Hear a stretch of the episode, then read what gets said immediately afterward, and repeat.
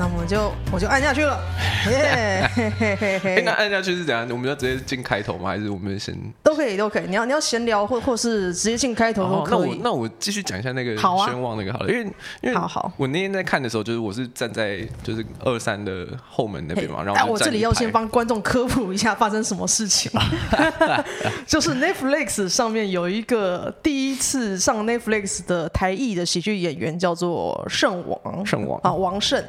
然后他的专辑名称叫做 Sweet and Juicy，Juicy。啊，Sweet and Juicy，香甜多汁。然后上礼拜就演员群组出现小道消息说，这一个人要去二三的英文 Open Mic，然后就吸引了一大堆人要去看看。哦哟，Netflix 大神那种之类的，真的是去朝圣。嘿 嘿嘿，然后我有去，然后朗恩也有去，然后朗恩分享一下。哦哦，没有，其实我只要讲一个很废的事情。嘿嘿，请说，请说。啊，就我觉得这我那天的高光时刻，就是我那天站在博文旁边嘛，然后那个宣王在讲，因为他有讲到一些感觉是比较困难的单字这样，然后在某。一个时刻，伯恩就转过来看，说：“你知道，就是因为他好像讲讲了一个他在下厨，然后他讲用了一个词叫 shallot。”然后伯文就转过来说：“你知道那个词是什么吗？”就是他感觉应该是你知道，我是一个没有什么文化的人，应该不知道那个词是什么东西。但是我刚好知道，我就说：“哦，是红葱头。”然后他就一脸惊讶，想：“哇，你知道这个？”但其实会知道这个，只是因为台大后门有一间餐厅就叫 shallot，然后以前当学生的时候很常去吃，然后它的中文名称就叫红葱头啊。哦，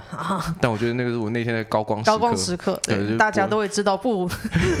奇妙的小字，一个很很少用的字。然后平民百万富翁的剧情，真的哎，真的哎，平民百万富翁 style。对对对对对，好，好，我只想讲这个。好的，好，我们这一集是人造人喜剧万事屋第七十一集。嘿嘿嘿嘿，那这一集帮大家邀请来的是啊，二零二二年的脱口秀争霸赛的冠军兰恩。耶，嘿，大家好，我是兰恩，谢谢九安，谢谢九安。我现在很紧张，好，再放松放，我觉得。就是比较新的人来录音都会紧张，那其实就是，呃，就这这个节目有点像是把喜剧演员介绍给大家知道，所以你只要说自己的经历过的事情啊，平白直述的讲出来，这样就好了，放松的讲。好，好，所以一开始呢，我们就是很照惯例的，所以需要问来宾说，哎，你是一开始从哪里接触到喜剧的？哦，嗯，我我觉得我好像当了观众也蛮长一段时间才开始讲的，就是相对于呃一些人来说，因为我好像是第一次看的是二一六年底，然后那时候去看、嗯、被朋友找去看那时候的不羁夜，然后他刚好是刚、哦、好在圣诞节，然后我其实我那个时候完全没有看过 up，我觉得我连翻译的影片也都很少看，然后只是说他好像说哦这个很有趣，因为他那时候好像蛮喜欢战立邦的，所以我就跟着去看这样，然后那次看的经验就觉得。有趣的可以到超级有趣，但同时也有就是那时候有看到一些表演，就觉得哎，好像真的是就是不就是有些觉得很厉害，然后有些就觉得普通普普通通这样。对对对对。然后那次印象深很深刻的应该是单口部分，应该是德哥吧，就是觉得好强哦，就是嗯很好笑，然后讲一些就是很黄的段子这样。然后还有那时候还有看陈军三分钟，那时候也完全不知道漫才是什么东西，但就是那那次真的是笑爆。嗯嗯嗯嗯，就是。好的印象很深刻，这样，对对对，然后那个时候，应该说在后面看更多表演之后，才会意识到说，哦，跟在那个时期的表演的那个好跟不好的落差会可以到蛮大的。但后面现在也是，但我觉得现在的售票场的那个落差感没有那么大，啊、可能 Open Mic 可以到很大，但售票场的大家还是有一个稳定的样子在那边。但那个时候就感觉是真的比较有一个粗犷的感觉，嗯嗯嗯嗯。嗯 对啊，然后接下来大概就是会，嗯，一年大概看个两三场演出吧，就是不是那种很铁血会一直跑 open mic 的，但就是陆陆续续有在看。哦，哇，那很早期就来看的。嗯，嗯，那你就是从接触到喜剧之后，会是什么样的因缘际会让你开始进入卡米蒂啊？呃，上课还有讲喜剧？上课哦，哦，我好像一开始是先。先去讲即兴，然后去讲即兴的原因，嗯、去学即兴的原因，一方面是蛮喜欢东区的，二、嗯、二方面是那时候开始当工程师之后，就是跟上学比起来，因为我觉得我在学校时期是一个很爱讲话的人，但当工程师是一个可以你可以一整天都不用讲话的职业，对对对对对对，所以我就觉得不行，我要练习我的讲话，不然我讲话会结结巴巴的，所以我就去上、哦、那时候去上即兴课，然后觉得蛮有趣，然后我就开始会去那个时候的周二会去。表演即兴。哦哦，你去过一阵子的时候，哦，对嘛？我记得我们还一起演过嘛，就是有时候你那时候会去周二演即兴，哦，很少，对，但好像有，因为我那时候觉得嗯有点可怕，还，真的有点可怕，对，嗯，然后就但是那个即兴是很团体的事情，然后我就觉得我好像那个时候会有点拖累大家，然后因为我的想法有时候会有点跳，然后就变成。好像别人会接不住啊！你给的不是简单点子，有一点那种感觉。然后好像有，就是某几次检讨就会被前辈说啊，你好像。比较适合去讲单口，因为你，你的想法比较就是比较跳，或者是我有时候会没有办法很好的 yes and 伙伴的点子这样，想说好吧，那我就去讲讲看单口，所以之后说说开课我就去报这样，大概是这种感觉。哦，好，所以也是一个经过了一段时间，然后才来卡米蒂的人，是对对对对对对对对。那你就是进来讲之后，你会觉得？开始上上台讲 stand up 的时候，会觉得哦，跟在台下看哇，真的感觉差很多。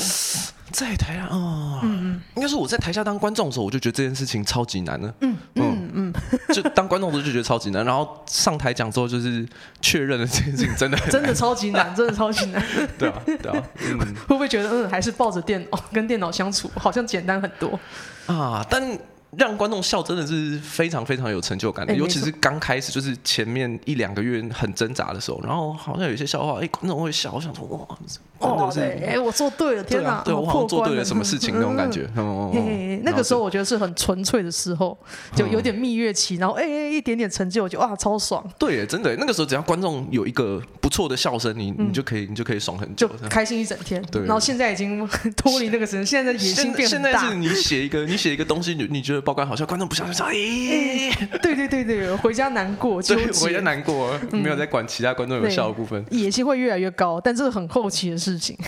那想问说，那你就是其实看现场喜剧，应该这样子也有个六七年，嗯嗯，然后我偶尔看一下你的，比方说 IG 线动，会觉得，哎，你好像也有在关注国外的喜剧演员，所以会想问你说，啊，那你现在最喜欢的喜剧演员是谁呢？啊，国内外都可以。国如果是国外的话，嗯、应该我的第一名还是 Bill Burr，就是他的。那个风格应该是我最一开始做喜剧的时候就想很想模仿他的那个风格，但我跟他实在落差太大。对啊，对啊，对啊。有时候我有时候我觉得 Bill Burr 就是一个喝醉酒去酒吧一直在抱怨，对，一直在碎碎念。可我就觉得那个超级好笑，很想要做到那样，但是就我我可能这个个我的个人风格就不适合这样。但我后来就是陆陆续续在看，然后就找到一些可能是我觉得我某某部分可以学他。真的，我觉得自己很喜欢跟觉得好像可以模仿是两种不同的演员。嗯嗯，那我超喜欢的大概就是 Bill Burr，然后我很想。模仿的大概是 Mark Normand 跟 Neil Brennan 这两个是，我觉得我好像比较可以，对对对，可以往那边去学。嗯，然后我之前有有一小段时间很想学 Dimitri Martin，但我发现他的东西太太聪明了，我写不出来。哦，好好好好，嗯，就是会好像抓到抓到一点点那个感觉，但就真的是。写不太出来那样子的笑话，这样我大概懂，因为我一开始也很喜欢凯文哈特。哇，凯文好像是跟你落差蛮大的，完全是两个世界，真的真的，所有人跟他比都是两个世界。然后台湾的话，我觉得是这样讲，就是大家对于所有演员会有一个平均值的，就是嗯。所有的评观众对于这个演员的平均的评价，嗯，所以如果是跟这样子的平均评价的落差，就是可能我对于这个演员，大家对他给他的平均评价是八十分，然后我给他六十分，那我可能就是相对不喜欢这个演员。但如果有一个演员是假设平均评价是七十分，那我喜欢他九十分的话，那可能就是他就是正二十。如果是用这个落差值跟平均的落差值来看的话，落差值最大的应该是还是东区的，就是我跟。一般人比起来，我应该多喜欢他蛮多。哦哦哦，加上个人的喜好，对，加上个人偏好的的那个偏好的落差值蛮大。就是很早，其实一六一七年那个时候，就是他还没有去德哥，还没去中国嘛，就是还没开始讲一些约炮段子的时候，他讲的都是一些很蛮多生活观察类的东西，或者是这些议题批判的东西，我就觉得蛮喜欢。就是然后有些很幽微的生活观察，像他，我记得那个时候他讲了一个段子，是什么电电子词典。然后电子词典不是可以按一些什么英文字，然后让他去发音吗？然后 他就打什么嗯啊啊之类，然后他就让他让那个电子词典的小姐去念，然后他就觉得很爽，这样，我觉得很北来。但是这种事情我小时候也做过，说那个共鸣感就很强烈。嗯哼嗯哼，嗯，就是很喜欢那种类型的段子，就是很很细微的生活观察这样。嗯哦哦哦。我我觉得他现在还是细微的生活观察，只都观察女孩子。对，观察是重点换了。对对对对对。但我大概可以理解这种加上个人偏好的感觉，因为我、嗯、我基本上我就是非常喜欢神经病重口味的东西，啊、呵呵呵所以像脱口秀争霸赛那一天，真的是我我给餐饮狂龙满分啊，然后其他观众给我七分，我就觉得其他观众你们疯了，不懂得欣赏有趣的东西。狂龙这件事情我觉得很有趣，就是嗯、呃，因为像我女朋友她第一次看餐饮狂龙是在。高雄的时候看，啊、他他被吓到，就是、哦、因为狂龙之他就是很疯，很疯很疯。但他台下明明是一个很就是你知道，还蛮 peace 的人，对对对，但台上很疯。然后我女朋友被吓到，嗯、但他是他就说那个他不懂那个有趣在哪。但他第二次看狂龙是就是争霸赛决赛的时候，他就觉得超级有趣。嘿就是狂风是需要让观众你知道，就是暖身的习惯一下，所以我觉得台北观众可能那天被吓到吧。嗯，那、嗯、台北观众还不懂得看一些重口味的东西，多多看几次，对，要多看很很多东西都是多看几次。哦，真的哎，像我哎、欸，这个礼拜好像听呃六块钱说他上上礼拜去二三的周四讲。然后就有人跟我，呃，就是 OK 就在群主跟我说，他那天六块去讲之后，就是有人呃观众跟二三的人客诉，有啊，那天我在啊，我真的觉得 台北人，我在看我在看李安一直传讯息道歉 的，然后然后他而且是两个观众，然后是分不同时间传，然后第一个观众传的是李安认真道歉，第二个观众传的时候，李安那边很苦恼，我说哎、欸，你要不要用 Chat GPT 回答？我就把那个。观众的留言贴到 ChatGPT，然后问 ChatGPT 说：“哦，这这这，我我该怎么回他，让他心情比较好？”然后我就把然后把那个回复贴回去，超好用，省下大家的事情。嗯、但就是口味不同啦。嗯，嘿嘿。然后这边你有写到去，你以前有去看过战立帮的 Try Out 哦，哼哼哼哼哼哼，这 Try Out 这件事情，因为因为在那个时间点，应该是台湾第一次办 Try Out，然后是据硕修的说法，好像是。因为战立邦都不都不那时候不太写本，就 是就是进度很慢，所以说我想到那我就办个 trial，让大家想想办法把东西生出来。但是那个那个 trial 就真的很像，我甚至觉得连 open mind 的感觉都比不上，就大家可能是抓了一些前提就就上去了，哦、概念就上。对，然后那次真的非常非常惨哎。好 哎，好好战立邦哦，所有人都是大雕。就就是就是马，我记得那时候马克，我看了想说这个人到底在讲什么东西。然后 Q 毛那时候好像是要结婚哦哦哦哦哦，然后他在讲他结婚，大家不知道为什么讲的像办丧礼那样，就是搞到最后大家想说，我应该要替你感到难过吗？还是怎样？对，然后那天真的是比较有认真准备，大概就是德哥这样哦，所以就是想哦。还还是他还是蛮认真的，对对，一直都是认真的人，对对对，好酷好酷。好，那我们下一题就是因为呃，兰恩在这一次二零二二年的脱口秀争霸赛拿到了冠军，就是其实有一点 吓到大家，因为当时我们有一个新组的线上读书会，嗯、然后 OK 很喜欢乱问题目，嗯、然后有一天就是线上读书会十几个人的时候，他就开始逼问，你们觉得这一次谁会夺冠？好 还一一点名。然后其实大家比较会呃猜的都是餐饮狂龙啊、华旭这两个，嗯嗯嗯、然后就是比较没有人说你，嗯、那你这次夺冠也是让他觉得哇哇怎么做到的？所以会想请你分享一下你的赛前准备啊。我我先讲结论，就我觉得运气成分真的占非常非常大。对，其实抽到后面的棒次真的就是很舒服的事情。对对对对对对然后再来就是。对啊，运气就包含了顺位跟你的前面是谁嘛？哦，我觉得这两件事情真的蛮蛮关键的，对吧？所以运气很重要。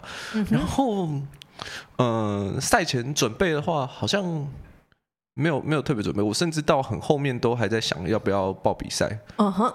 对，因为就觉得好像段子存量不太够，所以就一直在考虑要不要报比赛。但是就因为滑雪很强，对对，他他他很强，他很强。对啊，然后他应该就是他的初赛那个段子，就是他呃卡米利惩罚的那个段子嘛。嗯，呃就是那个初赛是穷嘛，讲穷困，那个是那个是还超强的。对啊，那个那个段子就觉得我我就觉得他一定会进决赛啊。那如果考量到假设我们未来要就是要几个人一起合作干嘛的话，那。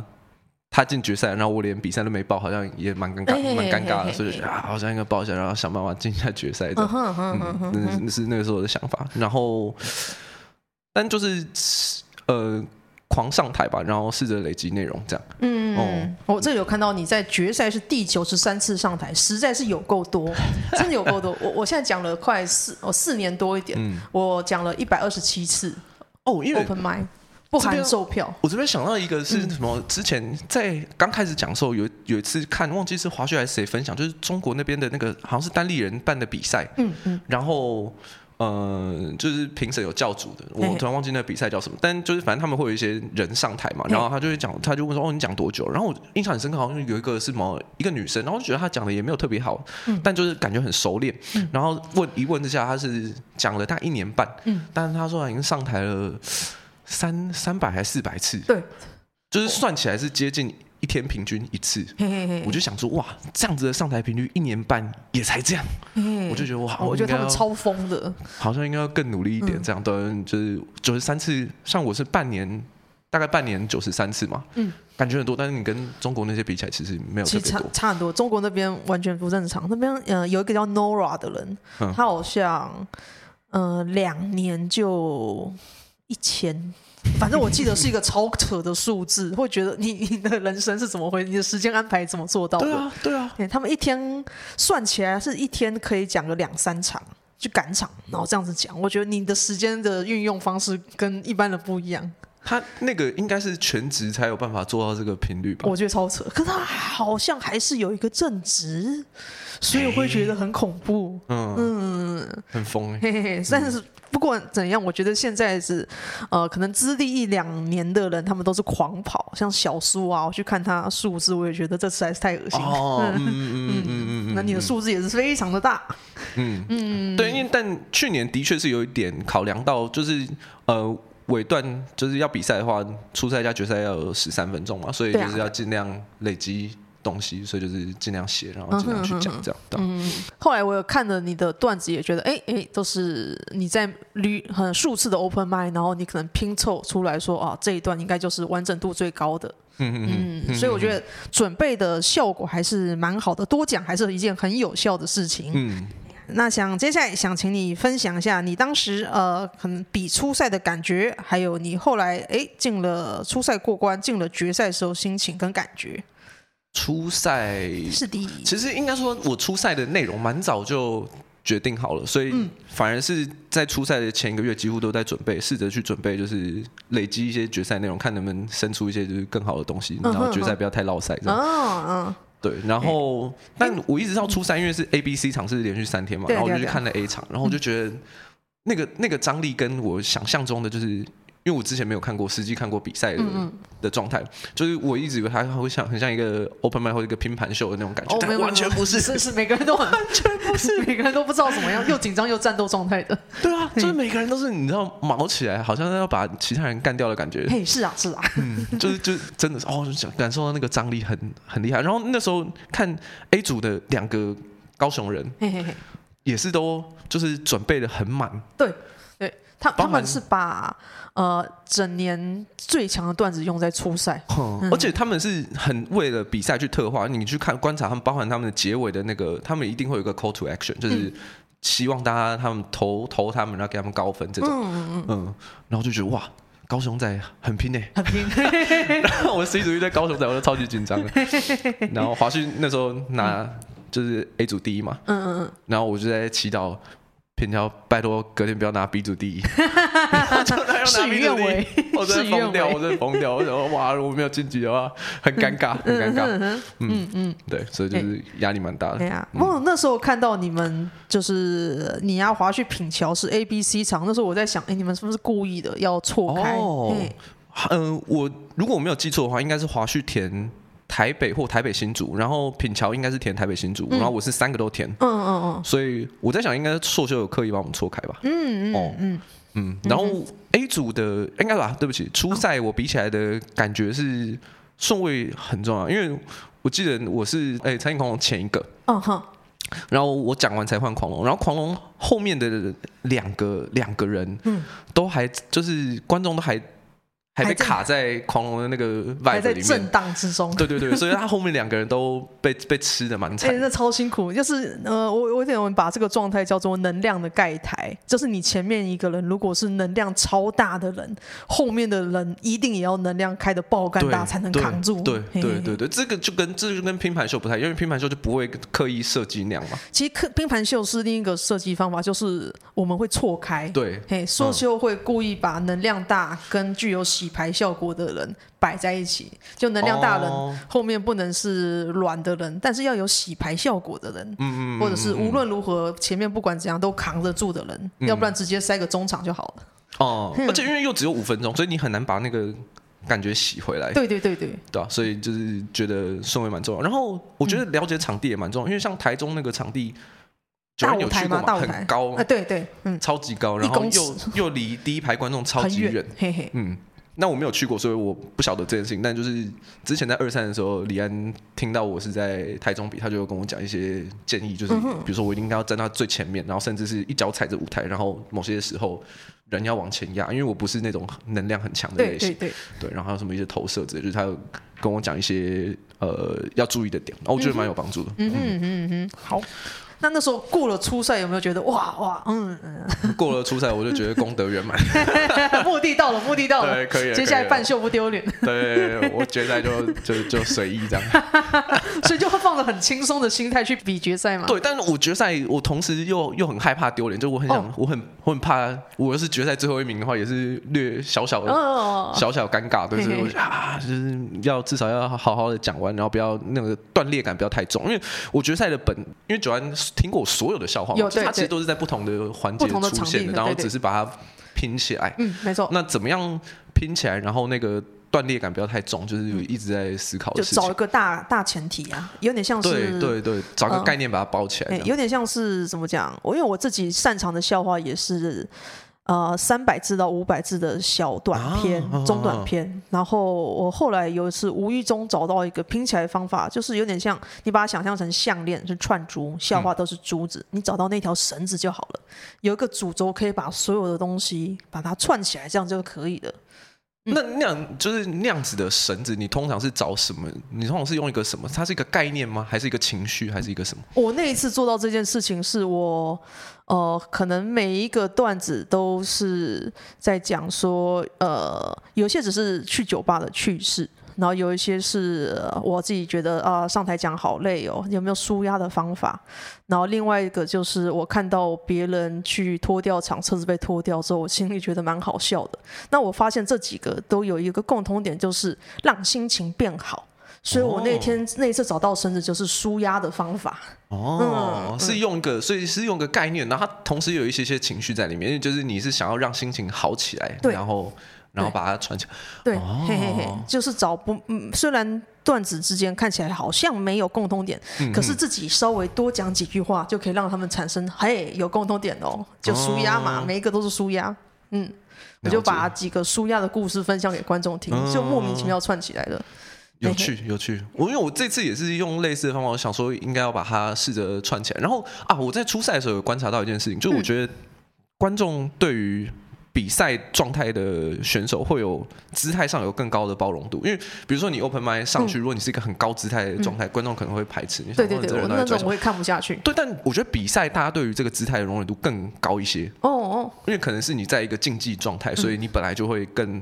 hyper 或者是你的姿态会自然的再提高一些，嗯嗯，所以我就想说，哎，那如果我要试着把它串起来的话，那有什么？就是有点像是要走一个险棋的感觉嘛，就是呃，我可以很普通的把它串起来，我也可以用一个可能可能会失败，但也可能会 work 的的的，的角度去把它串起来。嗯、所以我就想说，那我就试试看，再把我姿态拉高一点。所以我就找了一个很很抽象的，嗯，偏科技的概念，封装，就是封装，封装这个词。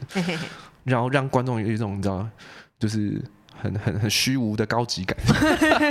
我希望可以营造出这种感觉，我不知道有没有成功。我我自己觉得你的嗯决赛的不会让人觉得高姿态，就是不会有那种优越感什么的。嗯、但是我觉得这一招可能对你有效，是因为你本身是有一种文质彬彬的书生感。就是感觉出来你应该是什么高材生或者是工程师之类的东西，所以讲一些比较科技类的词儿啊，封装，大家会觉得嗯，很像他会讲的。哦，就不会有一种很很抽离的感觉，就是这个人感觉是 Google 到这个词就把它拿来用。对对对，真的是书生感。然后呃，我们有一个有一个老观众，他叫阿玉，他也是超级早，他可能二零一三就开始看了。嗯嗯。然后他就说，你的状态很像是伯恩还在地下时候那种，呃，书念很多的学生会呃讲一些有学问的生活观察，所以。你讲一些比较知识型的生活观察，大家是会接受的，因为书生本来就会讲这些事情，所以，但我觉得你的决赛状态非常好。哦，嗯，果然是要放松跟无欲无求。真的哎，因为那天真的是，我不知道零八到时候会不会剪那个前访，就是他就说哦，那你你觉得你会拿冠军吗？我说应该不会，真的要无欲无求。对啊，我就觉得啊，那我就上去好好把东西讲完就好，这样。那真的就我事后再去分析，就是。所谓的事后是包含，就我已经知道每个人要讲什么东西，然后他们各各自上台的状态，就把这件事情给考量进去的话，然后假设每一个人都讲的就在台上的样子一模一样，然后你去把它顺序重新调换，我觉得大概只有四分之一的组合有机会拿到冠军。就是假设把我同样的状态，然后排到不同的顺位，然后可能就是大家都是这样交换顺位的话，因为像。嗯、呃，C 组初赛的时候，就是说，不是说狂龙后面的两个选手都被整个气势被压掉吗？对对。华胥是直接接在狂龙后面。对啊对啊，哦，他很硬，他整个能量拉爆才。对，他拉到爆炸。然后我记得硕修在讲评的时候，还是谁在讲评的时候，不是说就是他那个能量太太高了嘛？但那个是一个那，那个是一个不得不为，就是他不用那个能量的话，他会被盖掉。对，嗯，因为看过 C 组初赛就知道。嗯嗯嗯，嗯。所以很他那个。状态很吃亏，对对，嗯、没有错，嗯、真的就抽到一个烂位置，然后变成两边去残杀。嗯嗯嗯。然后我觉得我另外一个运气很好的点是，我前面是阿海，阿海的东西很有趣，但同与此同时，观众也知道，就是他那个东西八八分钟，他不是一个八分钟的段子，他可能时间应该要更短一点，所以他后面是一个有点散散的状态。对对对对对。然后刚好接在那个后面的话。会有一个落差感，就是呃，到后面有点水水的，跟编排的很完整的状态。嗯、但因为大家又是喜欢阿海的，所以他那个情绪是情绪是维持在一个好的状态的。嗯，嗯观众已经放松了一下，洗牌了一下，在阿海的时候，然后到你又是一个哎完整的，而且台北人很习惯这一种 pattern，嗯，嗯，就是呃怎么讲本格流的 stand up，对，真的是很本格，嘿嘿嘿，嗯、所以。就运气吧，嗯，运运气有占成分，但是我觉得内容也是完整的，而且当天状况也很好哦，然后然后我发现了一件事情，就是在现场，呃，如果有一些半即兴的内容，就是会很观众会很喜欢。对啊对啊。因为我在初赛的时候也是有试着去塞一些，就是这种去戳一下评审或戳一下前面的表演者。哎，我好像没有戳前面表演者，就是戳一下观众这种。嗯。然后在决赛的时候是开场的那个。的第一个笑话很很重要，然后也有去试着去戳一下评审，就是那种东西的效果都会超级好。对，我觉得在比赛的时候，大家会觉得哦，你在比赛能讲能用这种半即兴的内容，其实很互动跟即兴，是，会让很有现场感吗？很很有现场感，嗯，会让人觉得呃，表演者也把现场的因素应用在表演里面，观众会更觉得说啊，我们是在一个同一个 vibe 里面。嗯嗯嗯嗯，我觉得那个如果。给之后要比赛的人感觉是蛮重要的，对。哦，嘿嘿，而且那个东西其实虽然感觉很现场，但它其实是可以在后台准备的。就是你在听的时候，或者是你感受到今天观众喜欢不喜欢什么，然后有些评审讲评讲了什么事情，其实都可以想想看能不能把它塞进来。是一种 callback 啊，哦，也是一种 callback，有点像是我自己在演周末夜的时候，虽然我在后台，可是我都会去听呃别的表演者讲什么，跟主持人讲什么，然后一直在想我段子里面有没有什么地方可以塞这些句子，嗯，然后就塞进去之后，观众都会觉得哎哎哎 callback，没想到没想到会在这里听到别人的梗，就是那种东西不用特别精妙，观众也。会觉得很赞，对对对，那个就是很属于这一场的东西。哎，没错没错，只有现场的事情。嘿呀嘿呀，嘿，那你这里提到有你有写到说，是你讲过最热的一场啊？真的哎，真的哎，我每我每次看决赛都觉得哦，观众很棒，观众人很好。你会觉得那个连那个温度，你在舞台上感受到那个。热到是你会真的感受到那个温度在上升，对对对，观众莫名其妙在嗨。嗯，嘿嘿嘿。我想说，就是我我段子有有一些地方是从来没有人在那边鼓掌，然后我想说，你们在这边鼓掌吗？没错，我那时候比决赛的时候也是，哦、我本来决赛算好了，我要浪笑一分钟，然后大家一直在鼓掌跟笑，结果我莫名其妙就把浪笑时间一分钟烧光了，害我超时一下下，然后发现哎，决赛的观众真的是史上最好。对，真的，嗯嗯，因为我在这个之前演过最热的应该是新人周末夜，因为那个很多，哦、那，那个真的是很多亲友，所以那个感觉又很就很温暖。嘿嘿嘿，但决赛是很热，对对对，这两个的微有一个微妙的差异，就是一个是你知道观众对你很友善，另一个是决赛是你知道观众已经是一个今天就是来玩疯掉的状态。嗯，那你之后再去比那个呃二三月的什么冠军周末夜的时候，会不会觉得这一场观众很残酷？我。倒我不觉得因为我就觉得冠军周末夜啊，可能因为我被排的顺位是最后一个，OK，所以观众也是已经暖起来的状态，我觉得就是一个。不错的群众，正常不错的群众的状态。我是觉得冠军周末夜的观众期待好高哦，期待值有够高。啊、有有，的确有这种感觉，的确有这种感觉。嗯，就每一场的观众他们的心境会不太一样，蛮、嗯、好玩的，蛮好玩的。那在下一题是啊，兰恩在争霸赛夺冠之后，你有什么感想呢？还有你周围朋友对你有什么感想？我自己。呃，比完赛第一个最大的感想是，我、嗯、还好蛮高兴，应该说非常高兴，是跟平桥滑雪一起拿就是一二三名次，对对对对对，嘿嘿是就觉得哎，好，那我们一起办秀的话，好像。会有一些帮助吗？我不知道，但就是蛮高兴，是一起努力的伙伴，然后有都有拿到成果，这样，对，这是最主要的点，这样。嗯哼哼，这样。本来只是想进决赛，结果哎呀夺冠了，希望票能好卖。真的，票卖现在不好卖呀、啊，真的卖票困难，卖票很辛苦，大轮挣扎的。嗯嗯嗯。这啊，那你周围朋友对你有什么感想吗？朋友，嗯，朋友好像倒是没有什么，没有什么特别感想，因为我觉得他们。这个这个比赛还是蛮圈内的东西，是的，是的，对啊，就是你要平常看有在看喜剧的观众才会知道这个比赛，所以对他们来说就是哦，是哦，好厉害哦，这样，就是、哦、就是你你你就你就感受到那个没有很没有很诚恳，就他没有感受到这个这个比赛的的，的分量，哎，校际杯冠军哦，那就这样子，啊、对对对对对，带这种 带这种对对带这种感觉，嗯嗯对啊，但就嗯，我觉得还是比较个人的一些感受吧，嗯嗯，就觉得啊自己有做到一些好像不错的。成绩这种感觉，对啊，而且比赛真的好辛苦哦。我觉得比赛真的那个压力真的好大哦。那个、嗯、还好，明年可以不用再比。明年不比，OK，正常。我觉得正常。我自己有比过，我比过两次，然后比过第二次之后，我觉得，干，我不应该再比了，哦、我应该做一些别的事情。因为我第二年的时候抽的棒次其实也是没有很好，像第三还第四，啊、然后我讲的东西又是很重。很哈扣的东西，那摆在前面的话，嗯、我深深感受到那个、呃、观众有一种抵抗感是不是，对，抵抗感跟他们还没有开，然后就看到越越后面讲的他们越来越顺，然后就发现啊，运气成分占那么大的话，其实会让我不想比啊。对对对，因为我我不会觉得说我不够努力，但是如果努力无法抵抗运气的话，那我也许应该去做一些单纯靠努力，然后运气成分降低的事情，然后这样子我觉得啊。呃，投资的 CP 值我会觉得比较高，是，嗯，因为它就变成你的呃，可能一百 percent 里面，可能你的实力也很重要，但是它可能只占了三十 percent，像七十 percent 都是运气，对对，嗯，嗯，然后我会觉得，嗯，好，那我就不比，而且那时候我有觉得说脱口秀争霸赛。我认为应该是尽量给新人参加比较好，因为老手已经可以自己做表演了嘛，然后自己有一些资源可以跟场地组去说，我想要什么表演，或我自己提供的秀。但是新人还没有这一种能力的时候，也许就应该先让他们去在脱口秀争霸赛先。站个站个一个脚步，然后想办法让他们有机会往上爬。嗯，哎、嗯，其实我觉得这个想法，哎，我我觉得这想法没有没有没有没有不对，嗯、也觉得也很合理。但比如说，你看跟日本的 M One 比起来、哦、M1 就是一个十五年资历，因为他们有个十五年的限制嘛，十五年以下都会去参加。对对。我就在想，争霸赛跟 M One 的。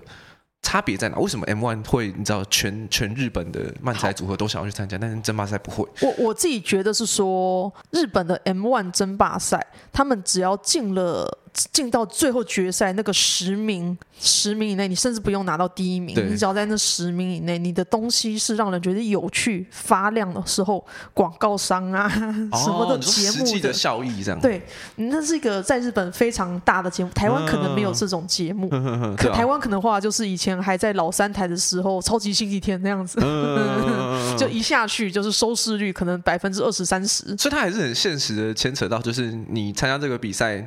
假设你得名，或者是你进决赛，你能够得到多少东西？对，对、嗯、我有看一本书，叫做呃，好像山口李太，他是某一年山里亮太，山里亮太，山里亮太，他某一他是某一年 M1 的亚军，然后他比到决赛的复赛的时候，在是已经进前三了，然后他那时候觉得哦，他已经满意了。那因为他那时候也有去思考他的段子要怎么安排，他要把。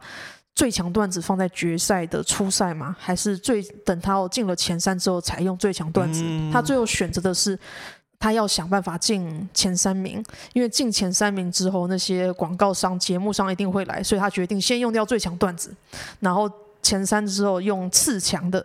但是次强已经无所谓了，他已经知道他已经达到他的目的了。对，广告商马上就来了，他根本不在意。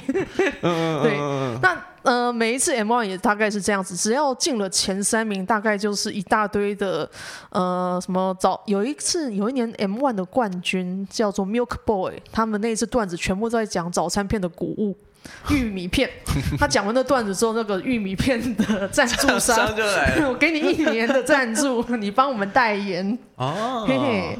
所以对他们来说，进了你不用拿第一，你只要进前三，或者是你在前十名，你有很亮眼的东西，你就得到一大堆你还默默无闻时期想都想不到的待遇。嗯那所以对他们来说上了就是出人头地的而台湾没有啊。嗯。脱口秀争霸赛得了他比较像是一个精神上的鼓励。哎笑即悲对对。对对对对对精神上觉得嗯你可能是这一期近一两年近两三年的演员里面在这个时间相对很棒的人但还没有商业上的价值会出现所以我觉得因为没有商业价值所以可能不至于吸引到其他人来。嗯嗯嗯嗯。那如果今天很有商业价值，比方说今天。前三名就有一百万的话，那真的是所有人都来报，嗯、我一定去报啊！真的，对对对对，嗯嗯，的确是这种感觉吧。嘿嘿嘿嘿嘿，有实际上的工作上的价值、商业上价值还无法出现的话，对于大家就只是一个嗯，增加一个履历表上面漂亮的资历。对啊，所以我觉得这个这个比赛，当然我结果论而言，我是有没我是没有感受到相对没有感受到挫折的人嘛。对对，对。但如果是嗯有认真准备，但纯粹因为就是顺位或者是比如说你前面的能量被压过去，然后就是呃没有获得这个段子更客观的评价的话，嗯、其实会觉得蛮。应该觉得蛮呕的吧，还蛮失落的。对对，对，我那时候是觉得失落，然后觉得哦，那算了，我以后嗯自己办专场好了。就有些人劝我说：“你接下来你去办专场啊！你看壮壮那么强，可以办专场，他也没来比这个 这类东西。”他已经是评审等级了。嘿嘿嘿，所以有这种想法，反正啊、呃，比赛呢，不管夺冠还是怎么样子啊，我觉得自己都是一个不错的经验。对对对对，好，那这最后一题就是想问说啊，你现在讲的喜剧也。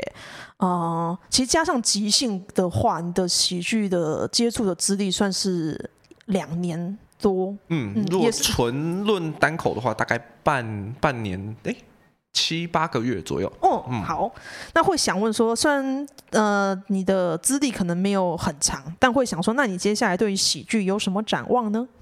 展望，因为这个东西对我来说还是一个很很兴趣嗯的东西，嗯、所以。会想说，在兴趣之余，那我的，因为我这个人人设没有没有没有没有什么特别的。哦，对对 对，这个这可是你一个，我觉得你可能接下来会撞的撞墙的一个。对啊，因为对啊，因为我没有什么身上没有什么标签，所以我就是试着去讲一些我想讲的题材，然后可能看有没有些题材是嗯比较少人讲，就是大家。不会去碰的，这样、嗯嗯、对。然后，因为我自己很喜欢看，就是比如说一些什么国际新闻啊，或者是一些科技相关的东西。嗯嗯嗯。那我就觉得，哎，这好像圈内目前比较少人往这些题材去讲。对。然后这些刚好也是我很有兴趣的，就是我有时候会看到一些觉得很可能很荒谬，或者是我觉得很有趣，但大家好像就是未必知道这件事情。那我觉得大家讲出来，可能大家会有兴趣，我可能就会想要试着往这边去写，就是作为一个资讯传递嘛。科技笑话。之类的，有点像学人以前专门讲动物知识笑话、啊、我觉得有种那种感觉。啊嗯欸、就是我觉得这件事情很有趣，然后我，我希望大家也觉得它很有趣。嗯，这样对，因为我像我会听一些科技的 podcast，那他那他们不是为了好笑嘛，但是他的确会传递一些呃 insight，就是说在这样子的资讯里面，他可以整理出什么新的观点。嗯，然后有时候那些观点我就觉得很有趣。哦、嗯，有时候国际新闻也是像。我之前写过一个段子，是一中原则还一中政策嘛？嗯嗯嗯。那个其实是我去参加一个线下的活动，是那个叫什么、啊？美国台湾观测站，就是他在讲一些美国国会的事 情。哦、然后他们曾经办一个线下的活动，然后就请一些学者来，嗯、然后他就在解释说，呃，一中原则是中国提出来，一中政策是哎，一中一种政策是美国提出来，然后这两个东西的差别是什么？它基本上几乎一样，只有一个用词不一样。哦哦。英文的用词，好像是 acknowledge 跟。跟什么？完了，卡住了，要回去看翻一下。但反正就一个很细微的差别，但它就有一个荒谬的结果，就是中国觉得，哎、欸，我我就有讲啊，美国说，啊，我知道了，这样。嗯，然后我就觉得那个荒谬感，感觉放到喜剧里面是适合的。它就是做一个资讯传递嘛，就是类似这种感觉，是这种方向的段子，是我。特别特别想写，但这种题材可能我也是要慢慢的去探索怎么写，就是怎么样处理这个资讯，不会让整个 setup 变得太长。嗯哼，嗯哼哦，好好。那我就发现，我刚才发现有，嗯，我现在插个嘴，就是你刚才讲这一堆东西的时候，你的人设已经出来了，就是你是一个有点像是科技 nerd 的这种感觉。哦，嗯哼哼哼，你会喜欢这些事情，然后你开始讲，然后接下来，呃，我举个例子好了，有点像是 OK 以前他喜欢讲一些葬仪社的事情，嗯，然后讲讲讲讲。讲到中间就说，哎呀，我反正我我我自己定位我自己是民俗学家，那时候当然观众会觉得，哎、欸，说的真对。你的题材全部都是这个的。对对对对对，嗯，嗯，所以我觉得你的状态也可以是，你开始讲这些资讯科技的东西，然后你可能接下来就有点像阿海这样子，哦，我是科技骇客之类的，嗯，你的定位就会出现了，嗯，嗯，可以尝试这种。对啊，最理想的状态是我用我的。段子一个一个段子去堆出我这个人给大家的感觉，嗯，对，对对对对，这是一种做法，嗯、或者你开头就可以讲。啊，嘿嘿。啊，但另外一种呃建立人设做法的话，就是先讲你自己的故事，因为可能比较没有听你讲过你自己的人生上面的小事情，啊、嘿嘿，但是一旦你开始讲说你自己以前。啊、呃，比方说你当电脑工程师遇过事情，或是也许你在台大，也许是呃资工之类的嘛。嗯嗯嗯。在台大资工遇过哪些事情？那样子人设就出现了。嗯，因为我我觉得这件事情是这样，就是我在刚开始讲的时候，嗯，就意识到就是自身相关的题材是很珍贵的，因为有些东西是你。可能讲完就没了，你的某个过去的某个故事，啊、然后我就觉得我这个就是我的技巧都还不成熟，哦、然后我会浪费这个故事，哦、所以我一开始我就打定主意，我要先写一些跟我自身毫无相关的东西，哦、我先锻炼我的。我懂，我懂。我先锻炼我文本技巧，要等到我哎哇，我觉得哎好像可以哦，我开始来碰一些我自己很很珍贵的，你知道，我的藏宝箱里面的题材那种感觉。有有有有有有有，我先。嗯，我现在开始有试着写一些自身相关，像比如说最近有人要裁员，这个我就 把它写成写成段子这样，对，就开始慢慢碰自己自己相关的东西。或者是你也可以写了之后不售票哦，不上网络，这样也可以。美美国人常常这样子，他好像什么一个段子磨了五年，全部在讲自己的事情，然后磨到五年之后我就不上嘛。这五年之内我都是自己在 open mic 继续磨磨磨磨到可以了，那五年了，好拿出去讲，就一鸣惊人，嗯，可以这种做法。我觉得，可是我就在想，台湾有办法这样做吗？就是观众会不会疯掉？就是我五年都在讲同一个话题，然后就是交错着练，交错着练啊，就偶尔每两个月把它拿出来试一下。对对对对对对对，这样子观众应该可以。嗯，这样好像可以。嘿嘿嘿，好好，那你的做喜剧的展望就是。自己喜欢的科技上面的，呃，算是一种有点像马克吗？看脱口秀长科 长科技知识，有哎、欸，好像真的是这样子 蛮有趣，蛮有趣。我应该去跟他把这个 slogan 买过来。嘿呀嘿呀，好，那我们这一集也是录的很丰富。那下一集呢，就是还是会找兰恩，而且请兰恩聊一下他接下来要跟呃品乔还有华旭办的秀。那我们这一集先录到这里，跟大家说一下拜拜，拜拜，拜拜。